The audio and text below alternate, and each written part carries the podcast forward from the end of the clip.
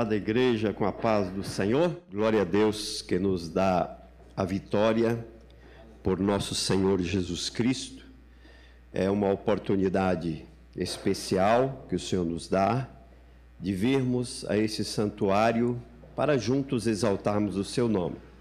Irmãos, aqui, sempre que chegamos, sempre temos uma certeza de que nós vamos ser enriquecidos pelo Senhor, de que a palavra de Deus trará a nós uma edificação espiritual, que a palavra de Deus fará em nós algo de especial, uma mudança. Portanto, que nós venhamos aproveitar o máximo que possível as oportunidades que temos de vir à casa de Deus. Aqui eu vejo o tema em si, ele é, é muito sugestivo, né? Muito sugestivo e muito doutrinário, né? Muito doutrinário. Aqui nós vemos, é, nós vemos aqui que quando o escritor o escritor dessa lição, que me fugiu o nome dele agora, mas eu conheço ele pessoalmente. Ele foi pastor da minha família ali no Piauí. Ele, um homem de Deus, um homem cheio da graça, um homem simples, mas um homem que leva consigo uma história uma história muito bonita, muito linda, muito maravilhosa. Se não me falha a memória, hoje ele é pastor na cidade de Água Branca, no Piauí. Se não me falha a memória. E eu louvo a Deus pela vida dele e ele poder trazer a nós esta riqueza de conhecimento. E o título de hoje que vamos falar é: O povo de Deus deve separar-se do mal. O povo de Deus deve separar-se do mal. Eu vejo até na, na grafia sabedoria na colocação, que nós não vemos aqui nenhuma imposição. Que tem muita gente que pensa que nós, igreja, a nós é imposta alguma obrigação. Mas não, não é imposta nenhuma obrigação. Mas temos conosco o dever. O dever. O dever é algo que nós sabemos distinguir muito bem. E eu creio que cada um sabe. E quando o comentarista diz aqui, a igreja, o povo de Deus, deve separar-se do mal, quer dizer, você tem uma escolha. Eu tenho uma escolha. Eu posso tanto continuar misturado com o mal, ou eu posso separar-me do mal. Mas e aí, tudo bem, pastor? Lógico, tudo bem. O problema vai ser só no depois. Agora vai tudo bem. Agora não tem problema. Agora a gente consegue ir levando, né? Agora a gente consegue ir enganando um, enganando o outro, enganando o pastor, enganando o pai, enganando a mãe, enganando o esposo, enganando a esposa. Mas vai chegar o dia que ninguém vai poder enganar ninguém. Vai chegar o dia que tudo vai ser colocado diante, quem sabe numa tela, e você vai dizer: Não, eu não lembro disso, mas você fez, está aí, está escrito, está registrado, está filmado, está documentado. Não tem como dizer não. Então vale a pena nós optarmos pelo melhor. Separar-nos do mal. Separar-nos do mal. Fugir. A Bíblia diz até para a gente fugir. Nem só do mal, mas até da aparência dele. Até da aparência dele. Porque às vezes é, a aparência faz alguém pecar. É, a aparência do mal que nós, porventura, não estamos cometendo, mas estamos, quem sabe, nas proximidades dele, nas proximidades de cometer o mal. Então, há uma aparência, né? há uma semelhança já com o mal. Então a Bíblia diz: fugir de toda aparência do mal.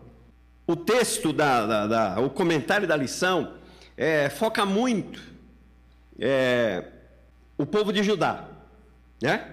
Foca muito o povo de Judá. Foca muito o começo, o início lá de uma promessa de Deus, de ter um povo especial, de ter um povo separado, um povo que é, levaria consigo uma marca. Um povo que onde chegasse esse povo era conhecido, povo de Deus. O povo de Deus tem uma marca, porque ela foi colocada lá no início, né? E essa marca hoje está um tanto desvirtuada, irmão. É, é. Muita gente está perdendo a marca de Cristo, perdendo a identidade de Cristo. Alguns até pensam que a, a identidade de Cristo, a identidade de um cristão, revela-se tão somente pelo porte, né? Paletó e gravata. Olha só, isso é crente mesmo, hein? Tá cheio de. Nem vou falar o nome. Aí fora com paletó e gravata também. Se for ver a história do paletó, quem primeiro usou paletó, você nem queira saber. Então isso aqui é somente uma ornamentação. O que vale é o que está aqui dentro. O que vale é que está aí dentro do teu coração, dentro do meu coração. Então, o separar-se do mal começa nas coisas pequenas, pequenas. O dia que eu aceitei Jesus, eu comecei a ouvir algum ensino. Você começou a ouvir alguns ensinos. Alguém foi te orientando como se portar, como falar, como agir, como negociar e etc. E o novo convertido, ele é muito cuidadoso nisso, não é? O novo convertido é muito cuidadoso nisso. Ele se preocupa com as coisas mínimas. Ele vai se preocupando. Mas aí o tempo vai passando e ele vai relaxando, né? Ele vai relaxando. Ele vai esquecendo-se do que aprendeu. Aí daqui a pouco ele entra num estágio chamado comodismo.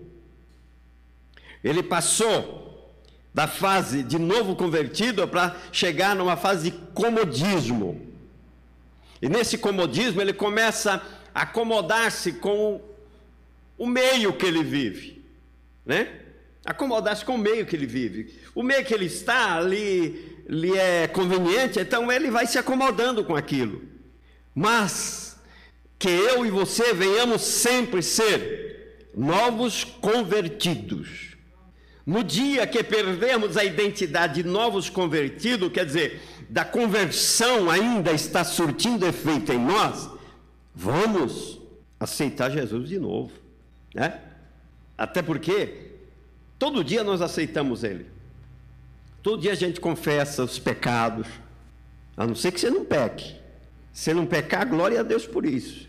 Mas se você peca por pensamentos, por palavra, por obras, você tem que todo dia pedir perdão. E quando você pede perdão, você está aceitando Cristo dentro de você, reinando em você está aceitando Cristo, tratando com você, cuidando de você. Agora, quando eu me acomodo, chego no estágio de comodismo, para mim está tudo bem. Ah, estão pegando muito no meu pé, mas para mim está bom. É perigoso. É perigoso. O textuário já lido pelo pastor Hidalber diz assim: pelo que sai do meio deles e aparatai-vos, diz o Senhor, e não toqueis nada imundo, e eu vos receberei. O contexto da, do texto áureo, ele é, é muito importante, até a gente fazer uma, uma rápida análise aqui, desse capítulo de número 5, né? 6, digo. da segunda carta de Paulo aos Coríntios, nós vemos que, se nós pegarmos o verso 14, diz assim: Não vos prendais a um jugo desigual com os infiéis, porque que sociedade tem a justiça com a injustiça? Qual é a sociedade? E que comunhão tem a luz com as trevas? A luz com as trevas. Quando Paulo exorta a igreja de Corinto acerca da santidade, aleluia, ele procura fazer com que aquele povo entendesse do carinho que ele tinha. Paulo tinha um carinho especial para com aquela igreja. Ele tinha um afeto especial. Ele queria que aquele povo é, vivesse nas proximidades de Deus. Ele queria que aquele povo fosse semelhante a Deus, não igual. Confunda não. Não é igual, é semelhante, parecido, parecido. Quando a gente vai visitar uma criança, a gente vai dizer, parece com a mamãe, parece com o papai, não é assim? Nem parece, mas a gente termina falando que parece, né? Sabe por quê, né? Porque quando é novinho aí não dá, não dá muito para identificar. Mas vai crescendo, você vai vendo que há uma aparência notória. Notória. Quando nós convivemos, marido e mulher, por exemplo, tem nada a ver, um nasceu no norte e outro no sul. Um é alemão, o outro é nordestino. Mas começa a conviver, um começa a se parecer com o outro. Já notaram isso? Irmão Edmauro é um pouco moreno, a esposa é clarinha, mas os dois se parecem. Pastor, mas isso tem sentido? Tem sentido. É convivência. A língua de um com a língua do outro, a conversa de um com a conversa do outro. Por mais é, adverso que seja os pensamentos, mas eles se cruzam e começam a se parecer um com o outro. Acontece muito comigo e com a minha esposa. A gente vai falar, ela falou, eu estava pensando isso. Não sei se acontece lá em casa também, na casa de vocês. Eu estava pensando isso. Sabe o que, que é? É uma semelhança. Aí nós estamos andando com Jesus. Eu estou caminhando com Jesus. E como é que eu vou estar apresentando práticas que não condiz com aquilo que ele quer que, a, que eu faça? Como eu disse, aqui a gente consegue, né? Enganar um, enganar outro, mas a ele nós não podemos enganar, ele vê tudo. É por isso que a gente tem uma oportunidade todos os dias recorrer a ele pedir perdão, pedir misericórdia, dizer: Senhor, tem compaixão de mim, eu sou tua igreja e eu não devo me misturar com o mal. Eu não posso, eu não posso. Dentro do comentário, não vamos entrar muita coisa aqui por causa do tempo que não vai dar, pastor. Vou ficar mais no, no rasinho, deixar o profundo para vocês depois. Mas quando a gente lê a, a, a lei, dentro, parece que é dentro da leitura em classe, mas aqui diz assim, ó, teve uns, umas pessoas que achavam que faziam parte, que tinham direito de fazer parte do judaísmo, da, da família de Judá, mas de repente, sabe o que aconteceu? Eles não foram aceitos. Eles não foram aceitos. Eles queriam ser registrados como membro da igreja de Judá, mas falaram: não, vocês não têm linhagem, não fazem parte da linhagem. Queridos, nós obtivemos, nós obtivemos a linhagem real através do sangue de Jesus. Não tornemos a fazer vã o sofrimento de Cristo para nós, porque para a humanidade ela está viva, valendo, mas eu posso fazer vã para mim. Você pode fazer vã o sofrimento dele para você, se você não valorizar. Se nós não valorizarmos, se nós começarmos a viver uma vida mista, ô irmão, como tem pessoas vivendo vida mista, né? Uma hora é crente, outra hora não é, uma hora está na igreja, outra hora está no mundo, né?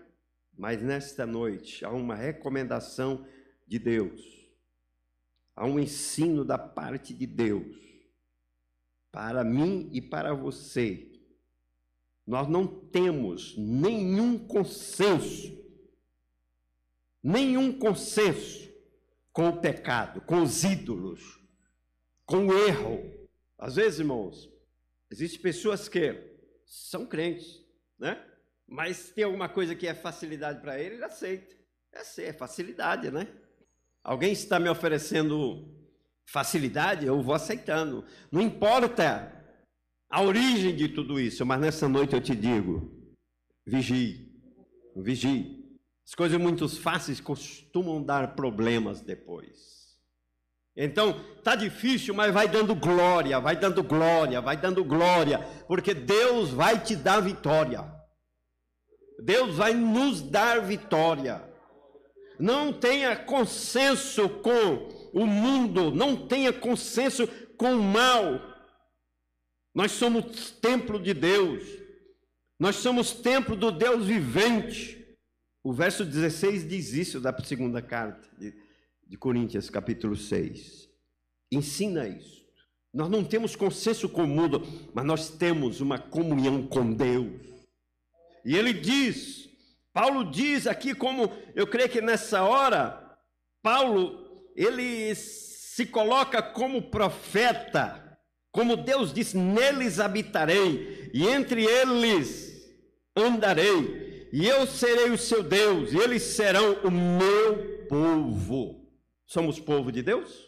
O hino primeiro que cantamos diz assim: Já desceste as águas, passaste o Jordão. Quer dizer, isso aqui fala assim, ó, você já foi batizado, você já é uma família de Deus, você é diferente, você já atravessou o Jordão. Do lado de lá é diferente, as coisas velhas se passaram, tudo se fez novo. Você vive já com Deus. É lindo aquele hino. É lindo esse hino. Vive já com Deus.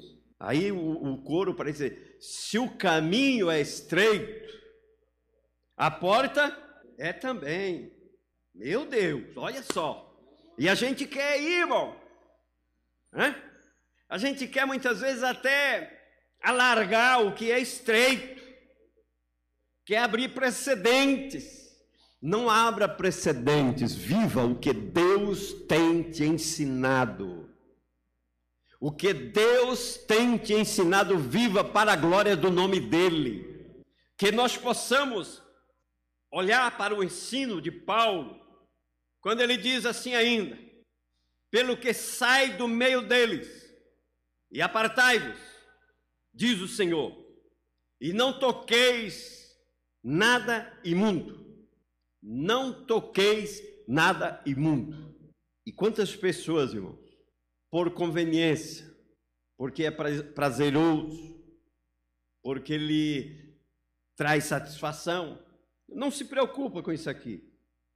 Mas eu quero falar nesta noite para você, nós que estamos aqui, e para aqueles que porventura estiverem nos ouvindo, que Deus possa abençoar você aí onde você está, que a bênção, a paz do Senhor entre no teu coração e que você possa ter prazer, prazer na lei do Senhor. O salmista, ele disse assim, ó, o nosso prazer está na lei do Senhor. E na lei do Senhor eu medito de dia e de noite. É preocupação de dia e de noite. Tem um outro, outro salmo que ele diz assim: ó, de manhã, ao meio-dia, à tarde, eu estou de contínuo com o Senhor. Então não falta espaço de tempo para nós mantermos comunhão com Ele. E quando nós estamos ocupados em pensar nas coisas celestiais, irmão, nós fechamos uma porta que o inimigo muitas vezes quer adentrar. Né? Se nós pararmos de meditar nas coisas de Deus, sabe o que acontece? O inimigo encontra brecha. Tem uma, uma frase que é muito dita por aí, que diz que mente desocupada. É, já pensou? Que não, Satanás. A oficina aqui não. Minha mente está ocupada. Nossa mente está ocupada. Não deixa oficinas é, é, é, de fontes estranhas se alojar aí, não. Você é templo de Deus, nós somos templo de Deus, e o templo de Deus é para a glória dEle, é para a exaltação do nome dEle. Aleluia! Louvado seja o nome do Senhor. E ele orienta, Paulo orienta, quando ele diz assim: ó, não toque. Se vocês não tocar, eu recebo vocês. Quer dizer, vocês têm ligação comigo. Vocês têm comunhão comigo. Vocês têm comunhão comigo. Vocês poderão entrar, saciar, sair, voltar, porque tem comunhão, tem liberdade. Cristão tem liberdade. Nós somos livre, livre, livre, livre. Você não é escravizado de uma religião, de uma denominação, de um sistema pastoral, não. Você é livre. Eu sou livre, eu posso chegar aqui e dar glória ao Senhor, exaltar o nome de Jesus. Você na tua casa, você pode glorificar o nome do Senhor, você é livre. Mas às vezes somos assaltados por pensamento que nos quer, muitas vezes até desvirtuar. Pensamentos que quer até nos é, direcionar pelo caminho errado. Mas hoje, no nome de Jesus, ouça o conselho da palavra de Deus. Aparte-se do mal. Aparte-se do mal. O apartar-se do mal, irmão, é, evita males muito grandes. Em todas as situações bíblicas que nós encontramos, que pessoas, pessoas se enveredaram pelo caminho do mal, o fim foi trágico. Menos para aqueles que acordaram a tempo e puderam ter um retorno a tempo de virem à presença de Deus. Nesta noite, no nome de Jesus, se por acaso você está caminhando por um caminho diferente, volte, volte, retorne, faça um retorno. Se precisar fazer uma conversão, faça a conversão e siga pelo caminho reto. A gente nunca quer andar por caminho errado, né? Você vai, você está indo para o litoral, você quer chegar no litoral, não é assim? Não vem a hora de chegar no litoral. Você pegar uma, uma faixa errada aí, você pode pegar um caminho errado, mas você continua indo errado. Você procura a primeira plaquinha escrito lá, retorno. E tem até uns crentes que faz retorno proibido. Faça retorno proibido, não, faça o retorno certo. Faz o retorno certo pode ter certeza que tem um retorno, irmão. Qualquer caminho que você está seguindo, ah, esse caminho é sem retorno, tem retorno, irmão. Vai demorar, pode demorar, mas vai ter um retorno. Daqui a pouco tem um caminho para você. Aleluia. Que o Senhor possa ser glorificado na minha e na tua vida. Queira para você esta orientação, apartar-se, deixar o mal, deixe o mal e siga o bem. Jesus está todos os dias dando o seu ensino, levando as suas instruções para o homem. De que forma? Através da palavra. Mas aí eu quero aprender, mas não leio Bíblia, eu não escuto aquilo que os pastores ensinam na igreja. Eu prefiro ficar ouvindo fontes diferentes. Porque hoje, irmão, você vai para. Você liga a televisão, tem pessoa pregando lá. Você liga o computador, tem pessoas pregando lá, todo tipo de pregação, para todo gosto. Mas Deus te deu uma casa, você tem uma casa para congregar, para habitar, para adorar, para bendizer o Senhor. Então venha para esta casa, ou esteja ligada a esta casa, porque aqui vai sair sempre uma orientação para a tua vida. Não fique escutando o que dizem por aí, não. Escute a palavra, ouça a palavra de Deus, porque a palavra de Deus é vida, é vida. E eu quero vida, nós queremos vida, nós queremos vida. E aqui é claro, é objetivo, esta, é, é, esta palavra é muito objetiva para nós. Pegando aqui no comentário, nós vemos que somente os judeus poderiam, retornariam a ajudar, só os judeus. Para uma pessoa ser considerada apta para fazer parte do grupo que iria transferir-se para Jerusalém, exigia-se que desse, desse prova da linhagem, que provasse realmente de Israel. Na primeira triagem foram excluídos 652 pessoas. Aquilo que eu disse lá no início. Foram excluídos, por quê? Não era apto, não fazia parte da linhagem. Isso aqui, irmão, demonstra que eles estavam junto com os judeus andavam com os judeus, mas tinha um histórico negativo, tinha um histórico que denegriam, que tiravam deles o direito de serem judeus. Perderam até a vontade que eles tinham, tinham vontade, mas não fizeram por onde, ou não faziam, não tinham o direito. Quantas pessoas têm vontade de morar no céu? Se a gente perguntasse aqui, ó, quem tem vontade de morar no céu? Todo mundo ia levantar a mão. Até da casa, da tua casa, eu sei que você vai levantar a mão. Tem vontade, irmão? Eu também tenho. Então faz força. Tem um versículo na Bíblia que diz que o reino dos céus é tomado de que jeito? A força. Por que a força? Porque nós temos que Jesus disse uma certa vez assim: negue-se a si mesmo. Negar a mim mesmo é fazer força. Negar a mim mesmo, dizer não para mim mesmo. Eu peço algo, eu digo não, você não vai fazer. Isso acontece conosco, irmão, todos os dias. Não vou fazer, não vou cometer. Isso é mal, isso vai me gerar prejuízo, eu não vou fazer. Aí a gente fazendo isso está se aproximando de Deus. Faça força, irmão, faça força, irmã. Lutemos, porque nós vamos chegar lá sim. Nós vamos chegar lá sim, né? Veja que haviam até alguns filhos de sacerdote, cujo nome não foram achados no registro das genealogias. Foram rejeitados como imundos. Dureza isso, hein, irmão? Está lá em Esdras, capítulo 2, versículo 59 ao 62. Os judeus mestiços nascidos de casamentos mistos durante o cativeiro em Babilônia, não fariam parte do grupo. Era uma exigência, irmão.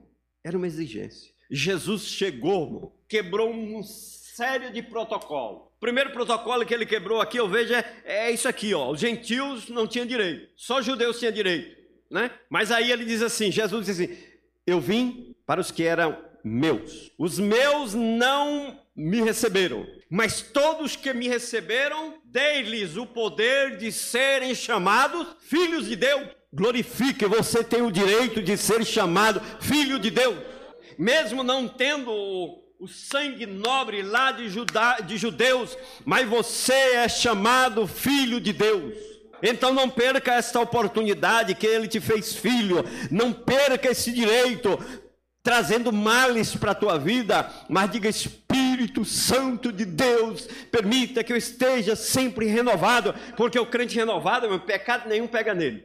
Não pega. Ele anda dando glória, demônio chega de longe já sai correndo, porque ele está cheio da glória, cheio da graça. Ele não aceita mentira, não aceita é, nada, nada, porque ele é diferente. Ele é diferente, né? Aleluia. Nós vemos ainda que eles não faziam parte, né? somente aqueles que comprovassem a sua ascendência puramente judaica faria parte daquele grupo.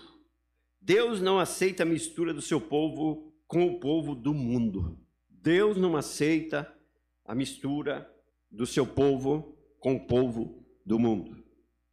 Vamos trazer tudo aquilo daquela época para hoje aqui, pastor. Naquela época os judeus tinham que ser puro, sangue puro. Hoje Deus nos fez herdeiros, herdeiros, detentores de uma promessa. Eu carrego comigo, eu detenho comigo essa promessa. Essa promessa tem comigo, você tem com você. Então não abra mão disso. Porque se nós deixarmos que o mal domine em nós, nós estamos abrindo mão de um direito adquirido. E vai chegar o dia, permita eu dizer, igreja do Senhor, Permita, meu irmão, eu chegar até o teu lar e dizer para você nesta noite: vai chegar o dia do arrebatamento. E naquele dia não serão 652 pessoas que serão rejeitadas. Naquele dia haverá uma multidão que anda em pecado, dizendo que é crente, mas anda em pecado, que infelizmente, se a nossa Bíblia, se a minha, a tua Bíblia registra, eu creio, diz que lá não entra pecado. Mas hoje é dia de arrependimento, hoje é dia de pedir perdão. Peça perdão ao Senhor e corra para para os braços dele, para que você possa estar aguardando o arrebatamento e poder fazer parte daqueles lavados, remidos no sangue do Cordeiro. Aleluia! Glorifica o Senhor, porque o Senhor está neste lugar. O Senhor está presente aqui. O tema ele é tão forte, mas é um tema que nos alegra. Labachúria, nos alegra. Glória ao nome de Jesus, aleluia. Veja, a história de Israel registrava uma amarga experiência nesse sentido. Quando os israelitas, libertados pela mão do Senhor, se prepararam para ir a Canaã, um grande povo de mistura, não israelita, queria acompanhá-los. Foi exatamente essa gente que, durante o trajeto pelo deserto, foi fonte inspiradora de murmuração. Fonte inspiradora de murmuração. Está lá em Números 11 e 4. Vejamos, o povo de Deus caminhava, tirado por Deus. Aqui nós voltamos em outro contexto histórico, tirado pelas mãos de Deus. Porque Deus, irmão, ele não deixa cair por terra as suas promessas. E havia uma promessa de Deus que ele libertaria o seu povo do Egito. E Deus poderia ter chegado no Egito, exterminado muitos do seu, do seu povo também, porque ele sabia que eles eram, eram más. Mas Deus disse: Não, vou fazer isso não, porque eu tenho uma promessa. E eu vou tirar esse povo daqui e vou levar eles para o deserto. No deserto, eles se convertem ou eles morrem. Olha, irmão, deserto é lugar de conversão também. O povo andando pelo deserto, a maioria deles vivia murmurando. Tem até um hino que fala sobre isso, né? O povo Aimara murmurou, né? E etc. O povo murmurava, mas eles estavam pensando que iam entrar na terra. Aí alguns dizem assim: mas por quê? Por que será que Deus permitiu o povo andando 40 anos? Irmãos, é tempo isso, hein? É uma época é um, é um tempo duradouro. Mas havia um propósito em tudo aquilo. Mas dentre esses haviam alguns justos. E Deus foi matando o povo pelo caminho. Olha que dura essa palavra, né? Mas foi mesmo, foi a ponto de até Moisés, escolhido dele, Deus disse assim: oh, Moisés, olha para a terra. Moisés, olha, está vendo Canaã? Ali é o lugar que eu prometi, daria. Mas Moisés, tu vê com os teus olhos, mas tu não vai entrar lá. Ô irmão, graças a Deus que Moisés, biblicamente, nós podemos entender que ele foi salvo, mas ele não desfrutou da terra prometida que Deus havia prometido ao seu povo. Ele não desfrutou. Porque até ele, Moisés, tamanha foi a pressão que ele também pecou, desobedeceu a Deus. Pelo menos duas é, situações é muito clara, né? De desobediência de Moisés, mas deve ter tido outras tantas. E eu quero que, que Moisés, na sua abnegação, na sua resignação, melhor dizendo, ele diz assim: não, esse povo merece isso mesmo, eu vou, eu vou acabar com esse povo. Deus disse: não foi para isso que eu te chamei, Moisés. Não foi para isso. Foi para você conduzir o povo, você levar esse povo. E até Moisés, o próprio Deus, chamou ele até o monte né? E diz Moisés, ó, tá vendo? Agora Moisés, aqui mesmo você vai morrer. E diz-nos a história que o próprio Deus sepultou Moisés, a ponto de nem o diabo saber onde é que Moisés está. Nem ele sabe. Até os dias de hoje ele não sabe. Tanto é que você não vê idolatria com Moisés. Difícil, né? Conhece alguma igreja de São Moisés aí? Quem conhece? Que eu saiba, não tem. Não lembro de ter ouvido. Porque a idolatria vem de. Não, vamos entrar nisso, né? Outra história, né? Mas Moisés, ele, ele foi, o próprio Deus cuidou dele até o fim, mas lá não, você não vai entrar. Querido, hoje vivemos um outro contexto. Vou, vou terminar. Hoje vivemos outro contexto. Igreja para ir morar no céu. Nós estamos lutando para isso. Mas há uma guerra constante também dizendo assim: ó, você não vai conseguir. Existem tentações, existem provações, existe tudo o que você imaginar para tentar te atrapalhar. Mas tem uma coisa: nós vamos caminhando. Você tem que cantar: Caminhando eu vou para Canaã, caminhando eu vou para Canaã, caminhando eu vou para Canaã. Glória a Deus, caminhando eu vou para Canaã.